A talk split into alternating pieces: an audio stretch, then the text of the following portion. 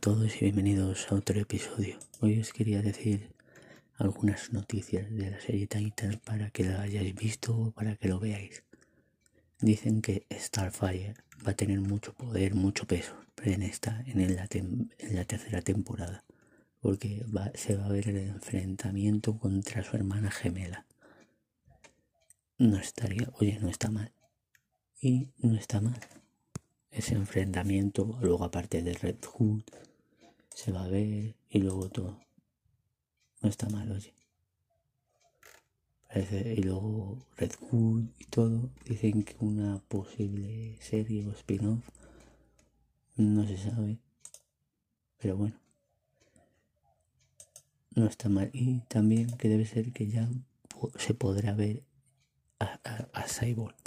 ¿Quién sería el de Doom Patrol? No creo coger, que creo que cogerán otro actor para que haga de Cyborg.